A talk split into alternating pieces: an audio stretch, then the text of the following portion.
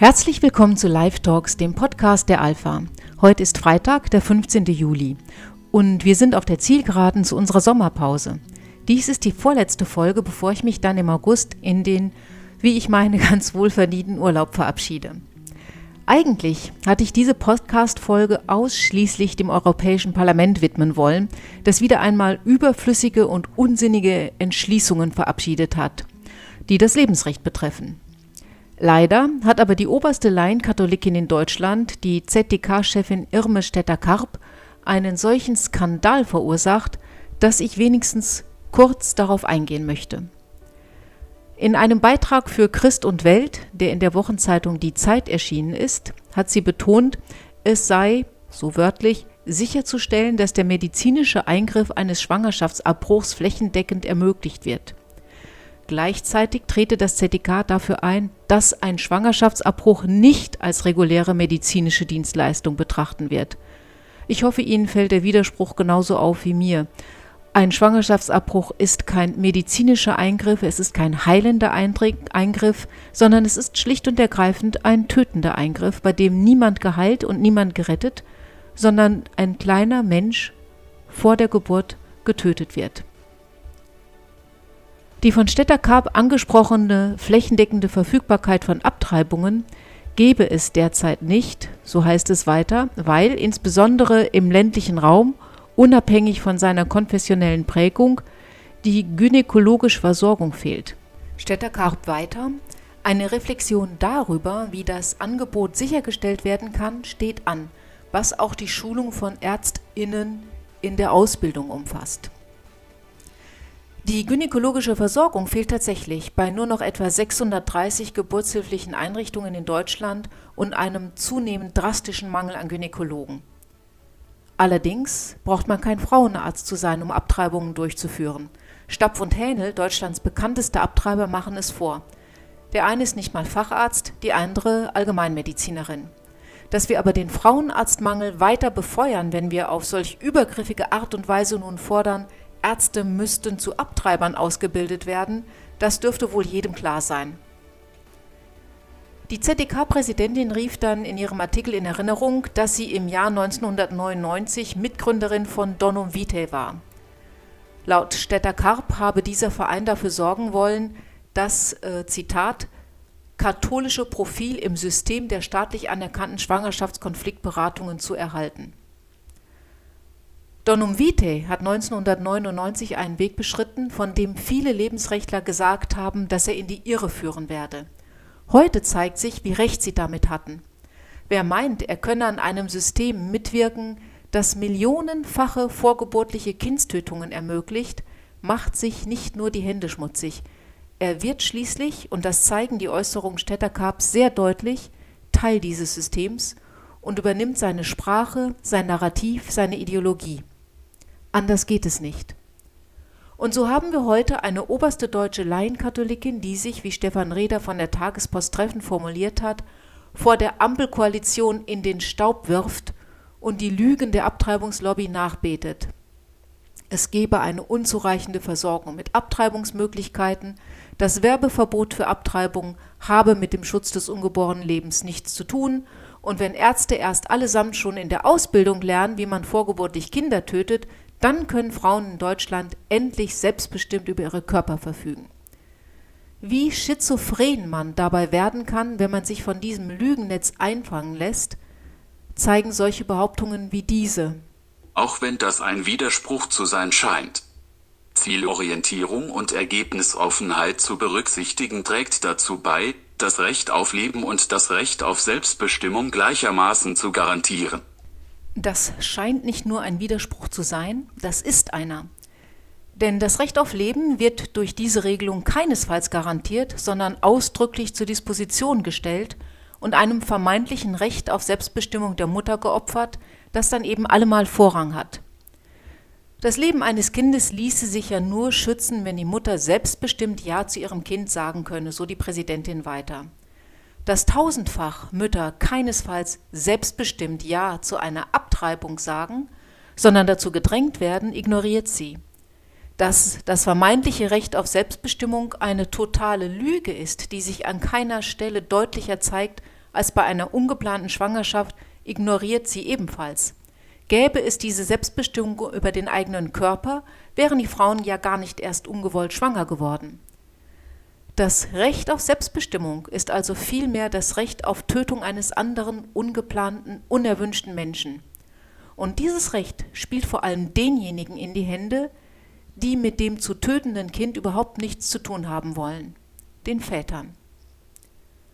Erfreulicherweise hat sich die Deutsche Bischofskonferenz mittlerweile geäußert und mit klaren Worten von Städter Karps Verwirrtheiten distanziert.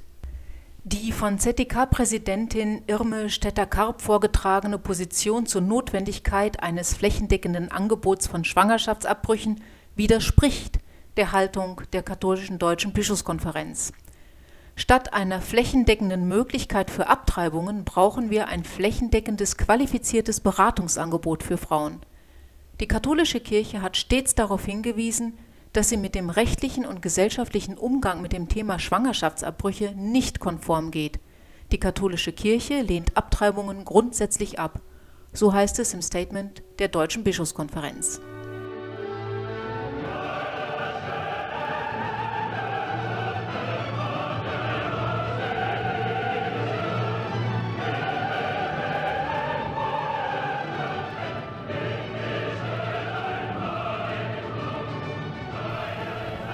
Nun aber der Blick nach Brüssel ins Europäische Parlament. Dieses hat mal wieder durch einen Entschließungsantrag für Aufsehen gesorgt, der überflüssig und ärgerlich ist. Am Donnerstag vergangener Woche wurde dieser Antrag, für den unter anderem die Sozialisten Petrag Matic und Maria Neuchel verantwortlich zeichnen, vom EU-Parlament angenommen. Er schlägt vor, ein Recht auf Abtreibung in die Charta der Grundrechte der Europäischen Union aufzunehmen – Konkret lautet der Textvorschlag für Artikel 7a der Charta, jeder hat das Recht auf sichere und legale Abtreibung. Am Mittwoch letzte Woche fand eine Aussprache dazu statt. Am Donnerstag war dann die Abstimmung im Europäischen Parlament, an der 517 Abgeordnete teilnahmen. 324 stimmten für den Antrag, 155 dagegen, 38 Abgeordnete enthielten sich der Stimme. Insgesamt fordert der Entschließungsantrag die Europäische Kommission sowie die EU-Mitgliedstaaten auf, Abtreibungsorganisationen stärker zu unterstützen und, das finde ich besonders bemerkenswert, über einen möglichen Anstieg der Geldströme zur Finanzierung von Lebensschutzorganisationen zeigte sich der Antrag besorgt. Die EU-Mitgliedstaaten seien aufgefordert, Abtreibungen rechtlich anzuerkennen und die Achtung des Rechts auf sichere und legale Abtreibung sowie andere Bereiche der sexuellen und reproduktiven Gesundheit und der damit verbundenen Rechte zu verteidigen. Dies solle auch auf EU-Ebene zu einer zentralen Priorität bei Verhandlungen im Rahmen internationaler Institutionen und in anderen multilateralen Foren werden, als ob es das nicht schon lange wäre. Letztlich geht es also darum, dieses Recht in die allgemeine Erklärung der Menschenrechte aufzunehmen. Das ist die Forderung. Ein allgemeines Menschenrecht auf Tötung eines anderen Menschen. Weiter heißt es, das Parlament fordere die Mitgliedstaaten nachdrücklich auf, Abtreibungen zu entkriminalisieren und Hindernisse für eine sichere und legale Abtreibung sowie den Zugang zu sexueller und reproduktiver Gesundheit und den damit verbundenen Rechten zu beseitigen und zu bekämpfen. Wieder einmal greift also das Europäische Parlament in die nationale Souveränität der Mitgliedstaaten ein, denn die Regelung der Abtreibung fällt ausdrücklich nicht in die Zuständigkeit des Europaparlaments. Äußerer Anlass für diesen Entschließungsantrag war die Aufhebung des Abtreibungsurteils Roe v. Wade in den Vereinigten Staaten im Juni. Nach fast 50 Jahren stellte dort der oberste Gerichtshof fest, es gebe in der Verfassung, anders als das Urteil von 1973 argumentiert hatte, kein Recht auf Abtreibung. Der Zugang zur vorgeburtlichen Kindstötung kann nun von den Bundesstaaten individuell geregelt und eingeschränkt werden. Darauf reagiert also nun das Europa Europäische Parlament mit seinem Entschließungsantrag, der aber im Wortlaut und in der Diktion so wenig neu wie originell ist. Wie bereits gesagt, der französische Präsident Macron hatte angekündigt, aktiv zu werden und das unter anderem damit begründet, dass in Europa die Todesstrafe verboten worden sei. Wir haben die Charta der Grundrechte, so Macron. Vor 20 Jahren wurde die Todesstrafe in ganz Europa verboten. Wir sollten diese Charta also nutzen, um den Schutz der Umwelt und das Recht auf Abtreibung deutlicher zu machen. So damals Macron, dem ganz offensichtlich jede Kröte und jeder Schwanzlurch wichtiger ist als das Lebensrecht ungeborener Menschen. Passiert ist seither nicht viel. Außer einem Entschließungsantrag des Europaparlaments bereits vor ein paar Wochen mit fast dem gleichen Wortlaut, als nämlich das erwartete Urteil zu Roe v. Wade an die Medien durchgestochen worden war, hat das Europaparlament nichts weiter getan und hat auch der französische Präsident nichts weiter unternommen. Diese Entschließung ist also, dieser Antrag, den wir jetzt wieder vorliegen haben, ist also nichts Besonderes, nichts Ungewöhnliches, aber sie hat trotzdem in den Medien sehr viel Aufmerksamkeit erregt. Wann immer in der Welt über Abtreibungsbeschränkungen diskutiert wird, greift das Europäische Parlament das Thema auf und stimmt dann solche Entschließungen ab. Diese Texte beziehen sich ganz oft auf Länder außerhalb Europas. Sie sind also weder Gesetze noch sind sie verbindlich. Vielmehr handelt es sich um die Mehrheitsmeinung der Abgeordneten. Das Europäische Parlament hat überhaupt keine Befugnis, hier aktiv zu werden, aber es verschwendet Zeit und Geld, indem es eben über diese Erklärungen debattiert und sie abändert. Die sind meistens viele Seiten lang und die müssen bei der Veröffentlichung in über 20 Sprachen übersetzt werden. Auch die Entschließung vom vergangenen Donnerstag enthielt wieder eine ganze Menge Unsinn und Copy-and-Paste-Argumente aus früheren Entschließungen. Das Ganze wirkt dann also sehr wenig seriös. Vor allem auch deswegen, weil die Forderung des Europäischen Parlaments, ein Recht auf Abtreibung in die Charta der Grundrechte aufzunehmen, überhaupt keinen Sinn macht. Und das aus drei Gründen, die im Übrigen mit der Grundsatzdebatte über Abtreibung gar nichts zu tun haben. Zum einen, um diese Grundrechtecharta zu ändern, muss Einstimmigkeit herrschen. Alle EU-Mitgliedstaaten müssen sie unterzeichnen und ratifizieren, darunter auch Polen, Ungarn, Malta, Zypern, die allesamt gegen ein solches Grundrecht auf Abtreibung sind. Dann, diese Änderung wäre mit der Charta selbst unvereinbar. Die Charta gilt, wenn die Mitgliedstaaten EU-Recht umsetzen und sie kann nicht über die Zuständigkeiten der EU hinausgehen, so steht es in Artikel 51. Wie die Europäische Kommission im vergangenen Jahr noch einmal betont hat, ist Abtreibung eine Angelegenheit der Mitgliedstaaten, weil sie nämlich Teil der Gesundheitspolitik ist. Sie fällt also nicht in die Zuständigkeit der EU. Und zum Schluss, aus rechtlicher Sicht ist Abtreibung nirgendwo ein Recht. Wenn man sich die Menschenrechtsverträge und Systeme der Welt ansieht, gibt es ein solches Recht auf Abtreibung nirgendwo. Es gibt ein Recht auf Leben, das geschützt ist. Es gibt sogar einen internationalen Schutz für Kinder vor der Geburt. Aber es gibt kein Recht auf Abtreibung, denn ein solches Recht auf Abtreibung wäre mit den Menschenrechten völlig unvereinbar. Die Forderung des Europäischen Parlaments macht also aus diesen drei Gründen überhaupt keinen Sinn und ist zum Scheitern verurteilt. Das sieht übrigens auch Bruno de Witte so, der ist Professor für Urrecht an der Universität Maastricht. Er sagt, auch wenn einige Regierungen wieder über eine Vertragsrevision sprechen, ist es unwahrscheinlich, dass dies in nächster Zeit geschieht und außerdem gibt das Verfahren zur Vertragsrevision jedem Staat ein Vetorecht, in diesem Fall zum Beispiel auch Polen. So Witte gegenüber Euraktiv, einem 1999 gegründeten Mediennetzwerk, das sich auf EU-Angelegenheiten spezialisiert hat. De Witte zeigte sich auch kritisch gegenüber dem Vorstoß von Macron, dem er im Übrigen vorwarf, sehr wohl zu wissen, dass man nicht einfach ein vermeintliches Recht auf Abtreibung in die Grundrechtscharta aufnehmen könnte. Die Befugnis der Charta ergibt sich aus der Artikel 6 des Vertrags über die Europäische Union. In diesem Artikel heißt es, dass die Charta der Grundrechte der Europäischen Union, die zuletzt 2007 geändert wurde, dieselbe Rechtswirkung hat wie die Verträge. Es ist also diese aktuelle Version, die die volle Kraft des EU-Rechts hat. Eine überarbeitete Fassung, die ein Recht auf Abtreibung enthält, hätte diese Rechtskraft nicht und sie wäre daher praktisch bedeutungslos. So erklärte Witte gegenüber Euractiv. Was stattdessen notwendig wäre, wäre eine Überarbeitung von Artikel 6 des Vertrags über die Europäische Union.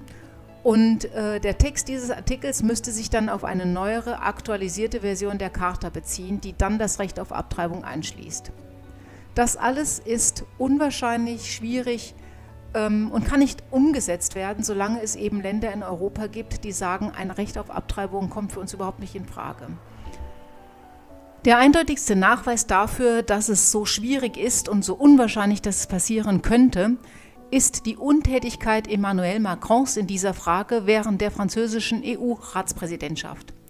Im Januar diesen Jahres hatte er versprochen, den Schwangerschaftsabbruch in die Charta der Grundrechte aufzunehmen. Sechs Monate später, am Ende der französischen Ratspräsidentschaft, hat er nicht einmal versucht, dieses Versprechen einzuhalten. Er wusste natürlich schon im Januar, dass sein Versprechen nichts als eine Täuschung war. Mit diesem Versprechen hat er im Grunde genommen die Europäer und die Medien verhöhnt, die dieses Versprechen größtenteils unkritisch aufgegriffen hatten. Aber er wusste eben damals schon, dass es gar nicht möglich ist, dieses Versprechen einzuhalten, und zwar aus den genannten drei Gründen, die Macron ebenso gut kannte wie die Europaabgeordneten. Man darf also vermuten, dass es eigentlich um etwas ganz anderes geht. Zum einen geht es darum, immer wieder wie mit einem Vorschlaghammer das Recht auf Abtreibung, das es nicht geben kann und nicht geben darf, in den Medien zu propagieren. Und es geht um eine Art Gesinnungstest.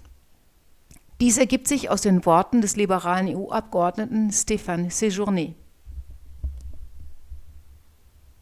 Für die Renew-Fraktion der Kollege Séjourné.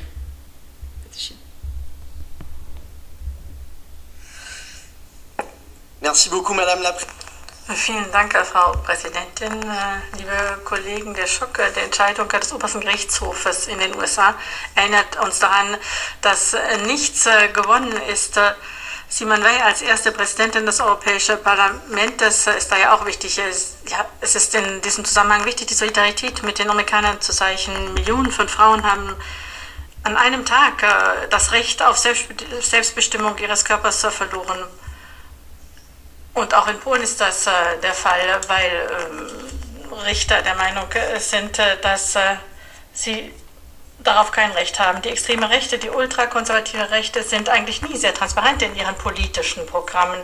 In Europa ähm, zeigen sich sehr diskret, um auch äh, niemanden aufzuregen in den Wahlkampagnen, aber sie hoffen trotzdem, ihre Ziele zu erreichen, indem sie Umwege über die Justiz ergreifen. Und da ist der Rechtsstaat äh, unter das Recht auf Abtreibung und das Recht der Frauen wichtig. Das gehört dann alles äh, zusammen. In diesem Sinne haben wir hier einen Vorschlag äh, mit Renew Europe. Und zwar geht es um eine Änderung äh, der Charta der Grundrechte in Europa. Hier übernehmen wir den Vorschlag des französischen Staatspräsidenten und wir lassen uns leiten von französischen und belgischen und schwedischen Initiativen um äh, hier ein verfassungsmäßiges Recht auf Abtreibung äh, zu schaffen. Die Abstimmung äh, am Donnerstag ist daher ein Test für unsere Fraktionen. Also wer ist wirklich aufrichtig? Wer wird das Recht der Frauen verteidigen und wer wird politisch für das Recht auf Abtreibung einstehen? Wer wird dafür und dagegen stimmen? Und da haben die Fraktionen eben ihre Verantwortung. Die Europäer müssen erfahren, ganz gleich, wie äh, sich äh, die politischen Parteien an der Macht abwechseln. Sie müssen einfach wissen, dass äh, die Frauen ein Recht auf ihren Körper und Selbstbestimmung haben. Sie haben die gleichen Rechte wie Gewerkschaften, wie Asylsuchende, wie Eigentümer, wie Kirchen. Alle haben Rechte in der Grundrechtecharta und deren Rechte müssen geschützt werden. Und wir möchten den Frauen in Europa den dass dieses Rechte geben. Kein Richter darf das äh, da ihnen wegnehmen, auch keine reaktionären Kräfte, denn das hat keine Zukunft in Europa. Vielen Dank. Für Séjourné war die Abstimmung am Donnerstag also ein Test für die Fraktionen, wer ehrlich sein und die Rechte der Frauen verteidigen und wer gegen das Recht auf Abtreibung stimmen würde. Ein Gesinnungstest also, mit dem Druck auf diejenigen Abgeordneten ausgeübt werden soll, die das Recht auf Leben verteidigen und denen immer wieder vor Augen geführt werden soll, dass sie eine Minderheit sind. Und zwar eine Minderheit, die es massiv zu bekämpfen gilt, weil sie nämlich gegen Frauen seien. In der Welt solcher Politiker ist schizophrenerweise jeder ein Frauenfeind, der sich für das Lebensrecht einsetzt. Das ungeborene Kind ist in der Sicht Séjournés und solcher Politiker einfach überhaupt nicht da. Und die Radikalität seiner Fraktion kommt unverhohlen zum Ausdruck, wenn er sagt, worum es ihm geht. Er möchte ein Recht auf vorgeburtliche Kindstötung so in der Verfassung verankern, dass niemand jemals wieder daran rütteln kann. Keine geänderten politischen Verhältnisse, keine Richter. Die linksliberale Abtreibungslobby will die Zukunft in Bezug auf Abtreibung ein für allemal zementieren. Wer nun oft genug von einem Recht auf Abtreibung redet, das es nicht gibt und nicht geben kann, wendet die Taktik der sich selbst erfüllenden Aussagen an, die die Abtreibungslobby schon bei der Herbeiführung des Grundsatzurteils Roe v. Wade erfolgreich genutzt hatte. Damals hatten der Gynäkologe Bernard Nathanson und der Jurist Larry Lader schlicht behauptet, es gäbe Millionen illegaler Abtreibungen in den USA jedes Jahr und 10.000 Frauen würden dabei sterben. Die Zahlen waren nicht nur völlig aus der Luft gegriffen, sondern entbehrten auch jeglicher Grundlage. 1972 begann die amerikanische Regierungsbehörde CDC, Center for Disease Control, also Zentrum für Kontrolle von Erkrankungen und Prävention, damit, Daten zur Abtreibungssterblichkeit zu sammeln also ein Jahr bevor das Urteil Roe v. Wade zur Legalisierung der Abtreibung in den USA eingeführt wurde. 1972 starben in den USA 24 Frauen nach legaler Abtreibung. Nach illegaler Abtreibung starben 39 Frauen. Fehlgeburten, Spontaneous Abortions, führten in diesem Jahr in 25 Fällen zum Tod.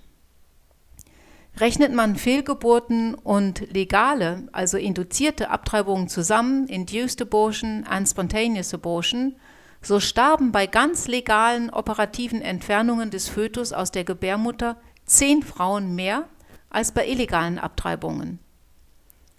Und auch die Zahl als solche, 24 Frauen, ist im Grunde genommen extrem niedrig.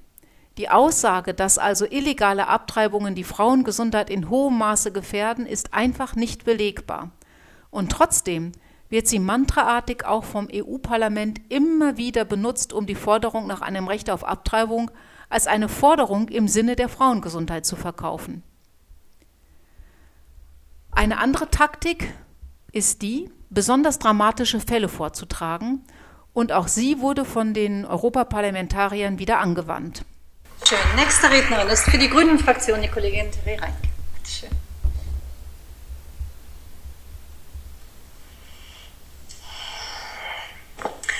Colleagues, in this Liebe Kolleginnen und Kollegen, im Bundesstaat Ohio durfte ein zehnjähriges Mädchen keine Abtreibung durchführen lassen. Sie haben das richtig gehört, ein zehnjähriges Mädchen. Der zuständige Arzt musste sie nach Indiana verbringen ein Staat, wo schon bald die Abtreibung vielleicht auch äh, verboten wird. Ein solches Vorgehen gegenüber einem zehnjährigen Mädchen ist keine Politik, die mit der Meinung zusammenhält. Das heißt, staatsbasierte Verletzung der Geschlechtergleichheit. Ein zehnjähriges Mädchen zu zwingen, eine Schwangerschaft durchs Leben, ist einfach brutal. Aber solche Fälle werden gang und gäbe sein, wenn wir uns nicht wehren gegen diese autoritäre Vorgehensweise. Wir können nicht einfach da zuschauen und warten, sondern wir müssen jetzt äh, tätig werden. Wir müssen jetzt die Grundrechte stärken, dass wir Recht auf unseren Körper haben, um uns zu schützen, unsere Kinder, künftige Generationen, bevor es zu spät ist. Ich danke Ihnen. Das Bemerkenswerte an dieser Geschichte, die in Windeseile rund um den Erdball ging, ist der Schwerpunkt, mit dem sie erzählt wird. Nicht der Vergewaltiger, der eine Zehnjährige schwängert, ist der Skandal. Nicht die Tatsache, dass ein so kleines Mädchen so brutal misshandelt und gequält wird, sorgt für Erregung, sondern Einzig und allein die Tatsache, dass dieses Mädchen nach Indiana fahren musste, um dort abzutreiben, weil es in Ohio nicht möglich war. Niemand stellt die Frage, wie es dazu kommen kann, dass Männer sich dermaßen an Kindern vergreifen, dass sie Frauen und Mädchen als Sexobjekte betrachten, die ihnen zur Verfügung zu stehen haben. Niemand fragt, ob daran vielleicht auch unsere übersexualisierte Welt schuld sein könnte, in der die Befriedigung des Sexualtriebs längst sein ganzes zerstörerisches Potenzial entfaltet hat. Niemand scheint aufzufallen, dass diese Zerstörung vor allem die Frauen betrifft. Niemand fragt, wie man solche Kinder besser schützen kann. Und niemand stellt fest, dass es genau solche Männer wie dieser Vergewaltiger sind, die Abtreibungen brauchen.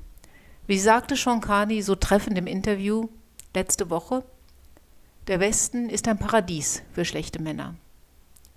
Und natürlich werden wir nicht tausende solche Fälle haben, wie Terry Reinke in ihrem Beitrag behauptet.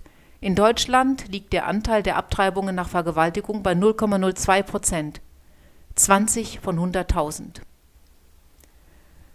Wieder also eine Lüge und wieder dieselbe in Wahrheit ja sehr durchschaubare Taktik – und wieder offensichtlich mit Erfolg. Trotz der mahnenden Worte solcher Abgeordneten wie Margarita de la Pisa Carreon, deren Fraktion auch einen Entschließungsantrag zur Abstimmung eingebracht hatte, in dem allerdings das Lebensrecht ungeborener Menschen ausgesprochen deutlich gewürdigt wird. Die Entscheidung der Richter in den Vereinigten Staaten ist eine Wende nach 50 Jahren der Verwirrung durch eine falsche Auslegung des Konzepts der Freiheit. Das Leben hat eine wichtige Stelle in äh, der Kulturgeschichte unserer Nationen. Es gibt deshalb kein Recht auf Abtreibung. Das Urteil führt uns dazu nachzudenken über die Realität der Abtreibung müssen wir nachdenken, ohne ideologische Vorbedingungen, die Frauen dazu führen, äh, dass sie dazu geführt werden, Liebe und Leben abzulehnen. Es gibt während einer Schwangerschaft äh, logischerweise äh, etwas, was in einem lebt, also und es ist ja kein Objekt, sondern vielmehr ein Lebewesen, um das es geht. Wir müssen das Leben ganz neu betrachten. Haben Sie keine Angst. Es fehlt wenn die spirituelle Dimension fehlt, wenn wir nur die materielle Dimension sehen und äh, die Beziehungen alle nur unter diesem Blickwinkel gesehen werden, dann sind wir auf dem falschen Weg. Denn wir müssen insbesondere die schwächsten Personen schützen. Die Menschenrechte schützen das Leben. Danke. Mit unglaublicher Eile haben die europäischen Parlamentarier trotz aller mahnenden und warnenden Worte diesen Entschließungsantrag von Martin Schnorchel und Co. durch das Parlament gebracht. Er tritt die Grundrechte einer gesamten Bevölkerungsgruppe in Europa mit Füßen. Ihnen wird rundheraus jedes Recht auf Leben abgesprochen. Wer ungeboren ist, gilt in diesem postchristlichen Europa nicht als Mensch. Neu ist das alles nicht.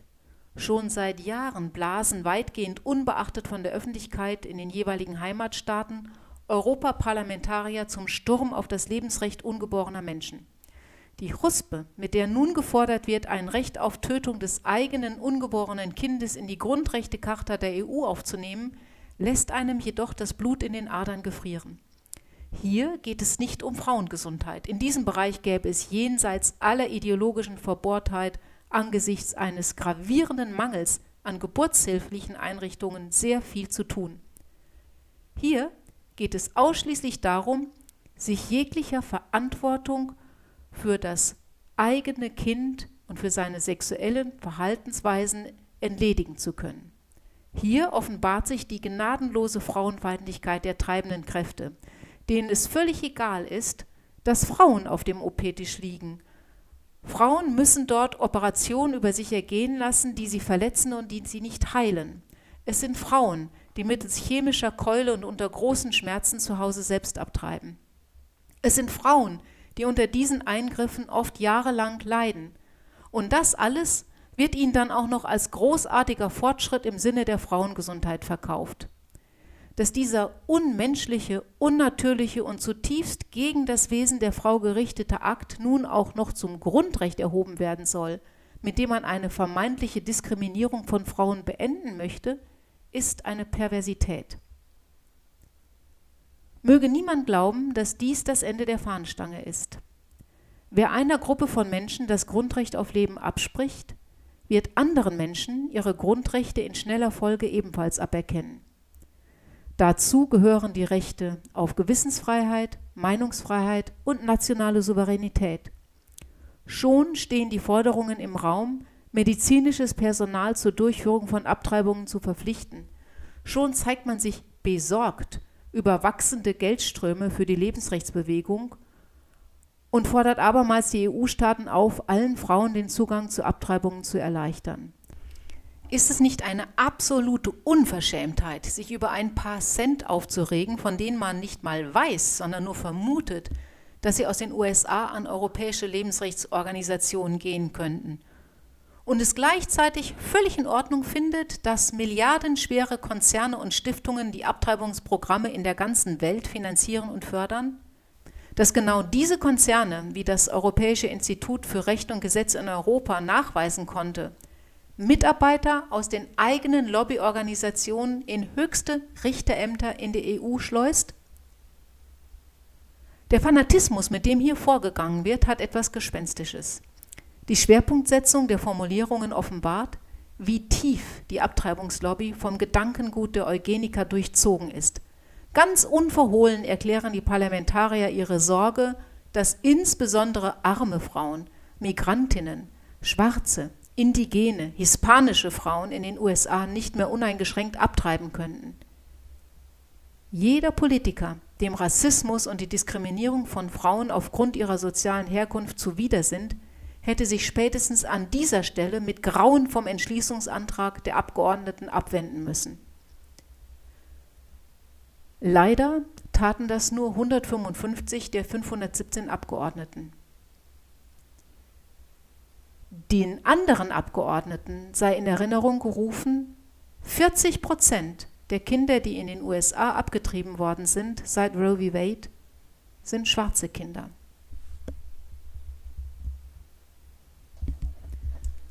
Dabei machen Schwarze lediglich 12 Prozent der Bevölkerung aus. Allen, die also sagen, es müssen noch mehr Möglichkeiten geschaffen werden, für schwarze Frauen abzutreiben, sei deutlich gesagt, Black Lives Matter, auch vor der Geburt. Menschen haben ein Recht auf Leben. Menschen, auch die Ungeborenen, auch die Kleinsten unter uns, verdienen Respekt. Wenigstens so viel Respekt, dass in einer Debatte über ihre vorgeburtliche Tötung nicht einfach so getan wird, als gäbe es sie gar nicht. Wir schließen daher heute mit einem Lied einer der bekanntesten und begnadetsten schwarzen amerikanischen Sängerinnen, Aretha Franklin, Respect.